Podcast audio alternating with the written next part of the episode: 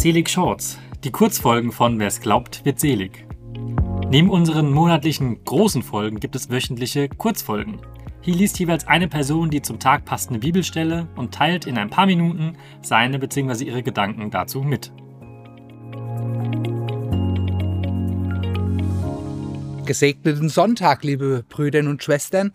Mein Name ist Wolfgang Sterr und ich lese heute aus dem heiligen Evangelium nach Matthäus mit einigen Gedanken, die ich mir darüber gemacht habe. In jener Zeit kamen die Pharisäer zusammen und beschlossen, Jesus mit einer Frage eine Falle zu stellen. Sie veranlassten ihre Jünger, zusammen mit den Anhängern des Herodes zu ihm zu gehen und zu sagen, Meister, wir wissen, dass du die Wahrheit sagst und wahrhaftig den Weg Gottes lehrst und auf niemanden Rücksicht nimmst. Denn du siehst nicht auf die Person. Sag uns also, was meinst du? Ist es erlaubt, dem Kaiser Steuern zu zahlen oder nicht? Jesus aber erkannte ihre böse Absicht und sagte, Ihr Heuchler, warum versucht ihr mich? Zeigt mir die Münze, mit der ihr eure Steuern bezahlt. Da hielten sie einen Denar hin. Er fragte sie, wessen Bild und Aufschrift ist das? Sie antworteten ihm, des Kaisers. Darauf sagte er zu ihnen, so gebt dem Kaiser, was dem Kaiser gehört, und Gott, was Gott gehört. Evangelium unseres Herrn Jesus Christus. Jetzt bloß aufpassen, dass man nichts Verkehrtes sagt und tut.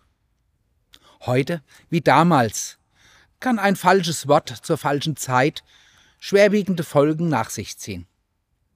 Im Beruf, in der Familie, in zwischenmenschlichen Beziehungen. Man muss sich innerhalb kürzer Zeit festlegen und das fällt manchmal sehr, sehr schwer.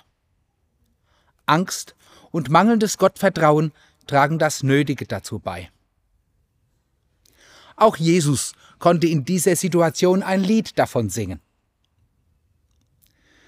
Er war aber in diesem Moment wieder von Gott beseelt und vertraute auf die Eingabe seines himmlischen Vaters.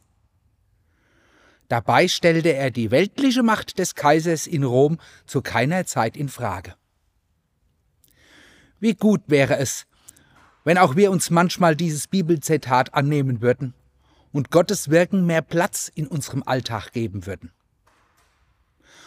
Aber wie oft ist uns beruflicher und privater Erfolg, Habsucht nach materiellen Werten, Geld und Rechthaberei wichtiger? Wie oft positionieren wir uns auch gegen Gottes Werte nur, weil wir unsere Ruhe haben wollen oder weil es zu kompliziert oder auch unbequem ist? Da muss ich ja meinen Kopf einschalten, da muss ich ja nachdenken. Da habe ich ja kurzfristig nichts Greifbares in der Hand. Oder auch, weil wir uns schämen. Zu Gott, zur Kirche zu stehen, ist gerade in unserer Zeit nicht mehr in. Man wird dann oft als konservativ und altmodisch abgestempelt. Das Bibelwort von Matthäus fordert uns auch auf, mal über den Tellerrand hinauszuschauen.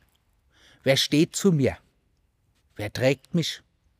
Wer liebt mich unendlich mit all meinen Fehlern und Schwächen? Sind es irgendwelche Kaisers, Promis, die ich jeden Tag in den Medien mit meinen Sinnen wahrnehme? Oder wirklich etwas Höheres, was ich mir eigentlich nur vorstellen kann? Woran ich eigentlich nur glauben kann? Dabei ist es doch relativ einfach gerade am Tagesende, bei einer kurzen Komplett, mal zurückzuschauen, was der Tag für mich gebracht hat. Und hierbei gerade für die Selbstverständlichkeiten dankbar sein. Was ist kurzlebig?